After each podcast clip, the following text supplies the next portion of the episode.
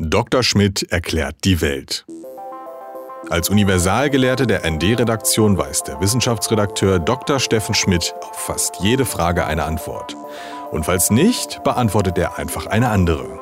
Diese Woche wurden die Gaspipelines Nord Stream 1 und 2 durch vermutliche Sabotageakte schwer beschädigt. Seit Tagen strömt dort jetzt Gas aus. Was entweicht denn da in die Atmosphäre? Ja, was in die Atmosphäre entweicht, das äh, kommt jetzt erstmal darauf an, ob es von der 1 oder von der 2 ist, weil die 2 war ja offiziell, soweit ich weiß, noch nicht in Betrieb. Da ist also mit großer Wahrscheinlichkeit noch irgendein Gas drin, also möglicherweise das, was laut Beschreibung der, der Betreiberfirma während der Bauarbeiten vor dem Gaseinströmen äh, dort sein sollte, Stickstoff.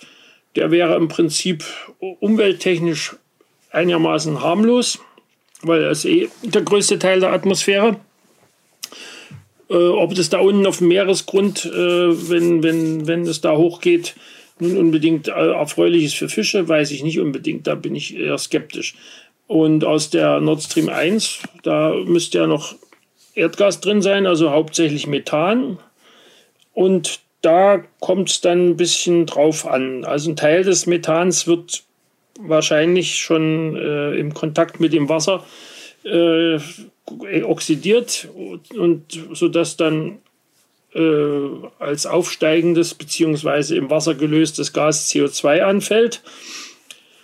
Äh, davon steigt dann tatsächlich auch nur ein Teil auf. Das weiß man von früheren. Äh, es gab vor Jahren mal eine Untersuchung äh, von, schon Gott, sechs Jahre her, ja, gab es mal eine Untersuchung von den äh, Folgen eines größeren Methanausbruchs an einem äh, Bohrloch in der Nordsee. Und da haben die, die Forscher aus Kiel, glaube ich, war das, festgestellt, dass ähm, einerseits ein Teil durch, also schon anfangs, wie, wie eben gerade festgestellt, oxidiert wird zu CO2. Ein Teil von diesem CO2 wiederum wird im, im Wasser gelöst, was dann dort das Wasser natürlich saurer macht, was also dann auch nicht so nett ist. Aber das ist der Vorgang, den wir momentan mit unserer massiven Treibhausgasproduktion sowieso in allen Weltmeeren auslösen, dass ein Teil des atmosphärischen CO2 wieder im, Meerwasser gelöst wird und diese saurer macht. Und ein Teil des äh, Methans, der größere Teil, steigt in der akuten Phase, wie jetzt bei dem, bei dem Schaden, äh, komplett auf und ja, dann hat man den bekannten Effekt. Allerdings habe ich irgendwo gelesen, dass die Menge, die da austritt, äh, noch geringer ist als das, was wir, ja, was wir momentan, mit, was wir normalerweise mit der Landwirtschaft tun in Deutschland alleine. Naja, soll ja auch reduziert werden eigentlich. Also es soll alles reduziert werden. Äh, äh, das äh, also wie auch immer es ist, es ist auf jeden Fall fürs Klima äh, nachteilig. Und die Frage ist eben nur, ob da jetzt noch länger was nachläuft. Theoretisch sollte das nicht passieren, weil normalerweise müsste irgendwann ein Gleichgewicht hergestellt sein, wenn, wenn kein Gas nachströmt. Und soweit ich weiß, strömt ja keins nach. Und ähm, der wunde Punkt ist allerdings, dass äh, mit der momentanen Teilstilllegung der Leitung oder ganz Stilllegung der Leitung von Nord Stream 1 ja äh, Erdgas in Russland abgefackelt wird. Und da gab es jetzt gerade diese Woche auch eine neue Veröffentlichung, die zu dem Schluss kommt, dass das Abfackeln äh, längst nicht so viel äh, Methan vernichtet, wie man eigentlich immer dachte, weil die Flammen immer mal sporadisch ausgehen und dann bis das sich wieder zündet, geht dann ganz Teil Methan auch so in die Luft. Das ist möglicherweise entweicht mehr Methan äh, auf der russischen Seite der Nord Stream-Leitungen durch die äh, Unvollkommenheit des Abfackelns als äh, aus, in der Ostsee aus den kaputten Leitungen. Also sie fackeln dort Gas ab, was normalerweise unter normalen Umständen geliefert worden wäre und was jetzt irgendwo hin Ja, muss. ja, was sozusagen noch von Sibirien angelandet ist, was dort ich meine, die können natürlich dort in Sibirien einfach den Hahn zudrehen äh, äh, oder an, an, an, irgendeinem Abzweig der Leitung. Aber bis das dann erstmal durch ist, sind, sind ja alles ewig lange Leitungen. Ich meine, die schon alleine das Stück unter Wasser sind über 1000 Kilometer und das Stück an Land ist ja noch um einiges länger, bis, bis es da hinter den Ural kommt. Wollte ich gerade fragen, es geht ja nun schon seit ein paar Tagen, seit den ersten Schäden, die festgestellt worden sind. Äh, kann man da nicht irgendwo das Ding zudrehen und dann wird einfach da nichts nachfließen? Also das, davon ist auszugehen, dass man, dass man das am einen Ende der Leitung äh, und am anderen einfach dicht machen kann. Ob, ob die allerdings äh, in den einzelnen Leitungsabschnitten nochmal so eine Art Sicherheitsventil drin haben, das weiß ich nicht, äh, glaube ich eigentlich auch nicht so richtig, weil das müsste dann unter Wasser sein, wäre, wäre eine potenzielle zusätzliche Defektstelle, während ein glattes Rohr ist da im Vergleich doch wesentlich unempfindlicher, als wenn da noch irgendwo eine komplizierte Mechanik mit, mit Elektronik eingebaut wird. Also ich nehme an, dass das Ding nur hinten und vorne zugemacht, zuzumachen ist. Nord Stream 2 ist ja erstens gar nicht in Betrieb gegangen aus politischen Gründen und zweitens äh, auch gar nicht komplett zu Ende gebaut worden. Also äh, ich glaube, zu Ende gebaut schon. Also ich glaube, das endete dann irgendwo kurz vor der Küste. Also es fehlt möglicherweise noch ein Stück, aber, aber nichtsdestotrotz äh, ist, ist, das ein, ist das ein Rohr, was wahrscheinlich mit, mit irgendeinem, also wenn es sozusagen schon die Druckprüfung hinter sich hat, also bei der Nord Stream 1 wurde das ja abschnittsweise, in die drei Abschnitte wurde einzeln Druck geprüft und dann verschweißt miteinander mhm. unter Wasser. Und die, die Druckprüfung selber, ich meine, musste ja mal erst mal gucken, ob alle dicht ist, die findet mit Wasser statt, komischerweise auch bei Gas, obwohl ich gedacht hätte, bei Gas hätte man doch besser ein Gas nehmen können, dann sieht man es dann auch nach, nach oben kommen, so wie jetzt gerade. Äh, aber offenbar wird das auch bei Gasleitungen mit Wasser gemacht. Und anschließend wird das Rohr gereinigt und, und Erd, äh, bevor Erdgas reinkommt, wird Stickstoff eingeleitet. Meine Frage wäre nämlich gewesen, also wenn das noch gar nicht äh, so weit komplett zu Ende gebaut wird, dass man hätte mit Nord Stream 2 Gas liefern können, wieso war denn dann überhaupt Gas in der Leitung drin? Naja, möglicherweise war eben genau dieser Schritt schon da. Also ich glaube nicht, dass da, dass da Erdgas drin war. Das halte ich für unwahrscheinlich. Ich denke, dass da dass da entweder Stickstoff oder ein anderes technisches Gas war, um, um das Ding unter Druck zu halten. Weil wenn das äh, äh, nicht, nicht äh, von innen, wenn da von innen kein entsprechender Druck da ist, könnte ich mir vorstellen, dürfte das äh, durch den Wasserdruck in den tieferen Lagen durchaus auch äh, ein bisschen äh, bedroht sein, so, so, eine Leitung. Von welchen Tiefen reden wir? Naja, in der Ostsee, also die Leitung ist, glaube ich, nur bis maximal 300 Meter tief verlegt. Aber 300 Meter sind eben auch schon 30, 30-facher Atmosphärendruck. Immer am Meeresboden lang. Oder Sozusagen, nicht? das liegt unten auf. Und da, wo gerade Löcher sind, hat man sogar extra was aufgeschüttet. Ja, kann das passieren, dass wenn da nichts drin ist, dass der Wasserdruck so groß ist, der Druck durch das Wasser, dass da die, die Leitungen dadurch beschädigt werden?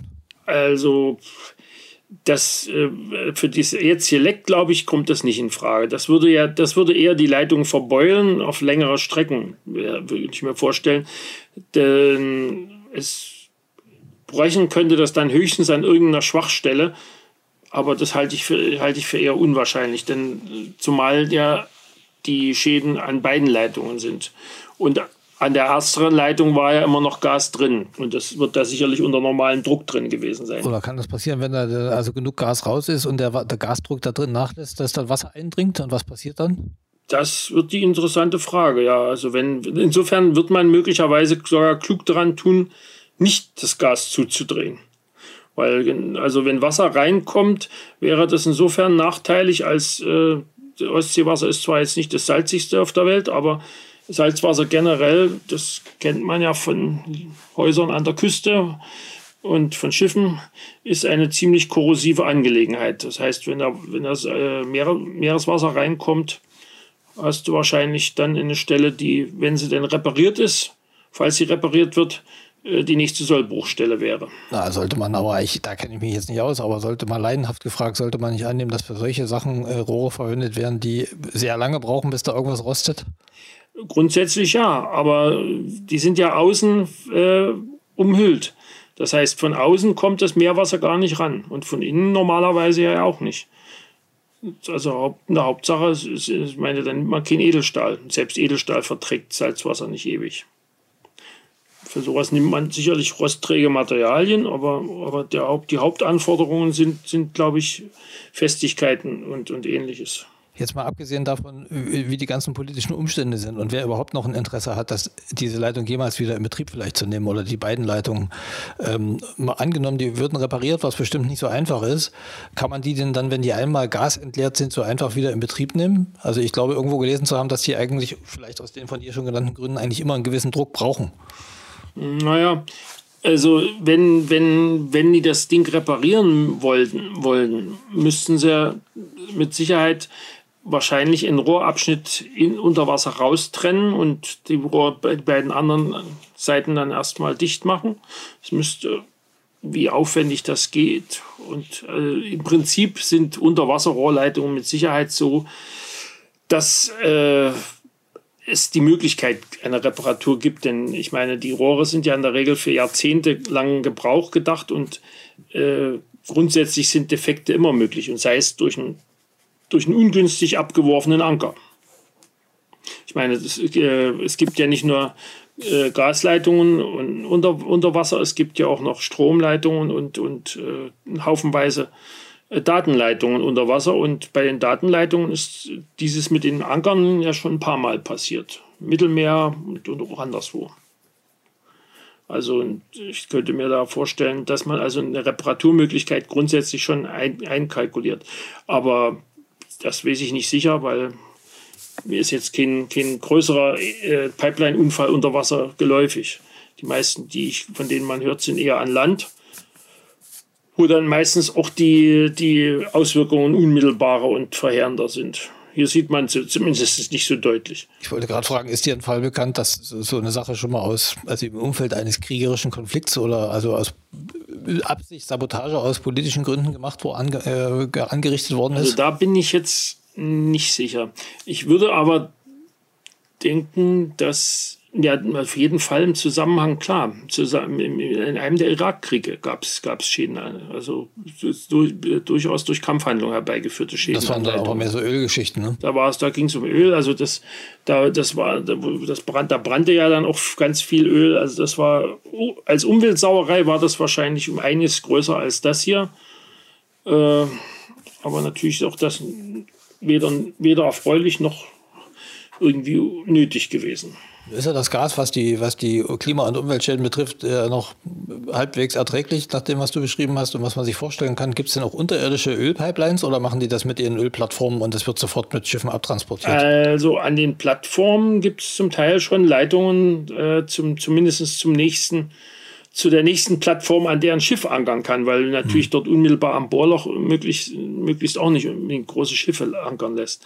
Also die in den norwegischen und denke auch britischen äh, Ölfeldern in der Nordsee, da gibt es schon durchaus ein paar Leitungen. Wobei die Frage, ob es jetzt eine schlimmere Sache ist, wenn also eine Leitung kaputt geht, die kannst du zudrehen. Äh, oder ein Bohrloch, an einem Bohrloch selber was schief geht, das haben wir ja, die, die haben wir, glaube ich, schon beantwortet bekommen im äh, Golf von Mexiko, ja, ja, genau. wo diese US-Bohrinsel in die Luft gegangen ist, beziehungsweise ins Wasser. Weißt du, ob es sozusagen in Vorahnung solcher möglicher Vorkommnisse, wie sie jetzt passiert sind, wieder die Sicherheitsmaßnahmen Maßnahmen sind oder sind bisher einfach alle davon ausgegangen, sowas? Also bislang äh, sind die einfach auf Karten verzeichnet, sodass kein Schiff auf die blöde Idee kommt, dort gerade seinen Anker reinzuschmeißen. Hm. Äh, ich glaube nicht, dass es bislang da äh, tatsächliche Vorsichtsmaßnahmen gegeben hat. Wenn die Norweger jetzt verkünden, sie würden ihre, Vors ihre Sicherheitsmaßnahmen verstärken, äh, dann werden sie natürlich jetzt nicht breit treten, was sie genau darunter sich vorstellen. Aber ich wüsste jetzt auch nicht, wie, was man da eigentlich sinnvoll machen kann. Du kannst natürlich, was in der Ostsee ja ohnehin passiert und, dann, und bei den ganzen NATO-Ländern im Wasser wahrscheinlich generell, du kannst überall äh, entsprechende Unterwassermikrofone installieren, sodass äh, sich nähernde U-Boote oder ähnliche Geschichten äh, gesehen, in Anführungsstrichen werden. Aber dass das nicht immer gut geht, das kennt man ja nun von den verschiedenen angeblichen äh, U-Boot-Sichtungen der, der Schweden in den letzten Jahrzehnten, wo die immer mal vermuteten, es, es, es hätte sich ein russisches U-Boot in ihre Scheren verirrt. Aber es, es wurde dann, das U-Boot wurde dann in der Regel nicht gefunden. Also es ist also durchaus möglich, dass es da einen Haufen Fehlalarme gibt. Jetzt war ja immer die Rede, letzte Frage, war ja immer die Rede davon, dass äh, Gas nur eine Brückentechnologie ist und dass man das auch irgendwann ablösen muss, weil es ein fossiler Rohstoff ist. Und dass diese Leitungen, die da jetzt gebaut werden und auch künftige irgendwann dann auch umgerüstet werden können für ähm, Wasserstoff, flüssigen Wasserstoff. Mhm. Äh, das mag. Was, was, was würde denn, mal abgesehen davon, wie technisch einfach oder schwierig so eine Umstellung wäre, was würde denn mit so einer Leitung unter Wasser passieren oder wenn, wenn, wenn da so ein Wasserstoffzeug drin ist und dann passiert da so ein Schaden? Puh. Wenn der Wasserstoff dort austräte, wäre wär das wahrscheinlich vergleichsweise ist das harmloser. harmlos oder passiert da irgendwas? Äh, das könnte höchstens dann direkt über der Austritts, also über der Austrittsstelle, wo, die, wo der Wasserstoff hochkommt. Ich habe kein, hab keine Vorstellung, wie weit Wasserstoff auf dem Weg durch Wasser sich A auflösen kann und, und, und B äh, oder chemisch verändern können, also oxidiert werden kann. So denkbar ist das zwar, aber ich kann mir das jetzt eigentlich nicht richtig vorstellen. Also pff, und wenn Wasserstoff oben ankommt, ja gut, dann, dann solltest du jetzt da gerade nicht mit dem Feuerzeug vorbeigehen. Aber das, das kannst du ja auch noch mal kurz recherchieren und in die Antwort reinformulieren, falls es da doch was Gravierendes Ja, ich guck mal. Gibt. Also wie auch immer, mit den, diese, diese konkreten Leitungen dürften wahrscheinlich für das Wasserstoffthema gar keine Rolle spielen vor, vor der Hand. Weil? Das geht, betrifft, weil. Also jetzt nicht, weil die sowieso aus politischen Gründen nicht angeschaltet sind. Ja, nee, weniger aus politischen Gründen. Äh, das, aus wirtschaftspolitischen würde Aha. man eher sagen müssen, weil äh, die Idee ist ja, den Wasserstoff erneuerbar zu erzeugen, das heißt mit, mit Windenergie und Sonne Solarenergie, die gerade nicht verbraucht werden kann. Äh, die Kapazitäten, die, die da in Deutschland äh, um den Bedarf an Wasserstoff für Chemie, äh, Stahlindustrie und womöglich auch noch zur Herstellung von äh, äh Treibstoffen äh, die man dafür bräuchte, die sind mit den Wind- und Solarenergiemengen, die bei uns in äh, verbrauchsarmen, windstarken und sonnenstarken Zeiten produziert werden, absolut nicht herzustellen. Das heißt, es wäre ein Importgut, was dann ähnlich ja, wie, genau. wie Erdgas auf äh, verflüssigt oder unter Druck auf Schiffen äh, an, genau. angelandet würde. Also es das war ja ein Argument der Nord Stream 2 Befürworter, die gesagt haben, äh, dann das kann man also auch dieser Stiftung in Mecklenburg, die es ja da mal gab, mhm. Äh, zu sagen, das ist jetzt eine Übergangstechnologie und diese Leitungen können dann für das umweltfreundliche flüssige Wasserstoffzeug verwendet werden. Die Leitungen an Land auf jeden Fall, aber mit der Nord Stream selber, ich meine, ich bezweifle, dass, äh, dass das jetzt äh, die Mengen, die wir an, an Wasserstoff produzieren, jetzt unbedingt nach, nach Russland exportiert nee, werden. Umgekehrt nicht. schon gar nicht. andersrum verstanden. Umgekehrt, die Russen haben, haben, haben in, in, in den meisten Teilen ihres Landes ebenso wenig eine äh, ne, ne Lösung, für, um, um solche Wasserstoffmengen zu produzieren, um Aha. die Leitung da voll zu pumpen. Also da müsste in Russland noch sehr viel mehr passieren als bloß ein Ende des Kriegs. Hm, also das, da, den Gedanken habe ich mir gar nicht gemacht, wer dann wem was liefert. Ich hatte automatisch angenommen, dass auch, da, von, dass auch äh, von dort nach hier geliefert werden könnte. Ja, also vorderhand könnten die Wasserstoff nur liefern, den sie aus Erdgas produzieren. Und das ist nun definitiv hm. äh, äh, auch nicht unbedingt die Brückentechnologie, um die es geht. Nee, da habe ich, wir hatten ja mal so einen Auszug aus so einer Studie von so einem Umweltinstitut, in der hatten die die verschiedenen Formen des Wasserstoffs, das ging von grün über grau ja, bis zu, ich ja. weiß nicht was. Das wäre dann, ich glaube, das war, war das der graue? Ich habe es vergessen. ND Journalismus von links.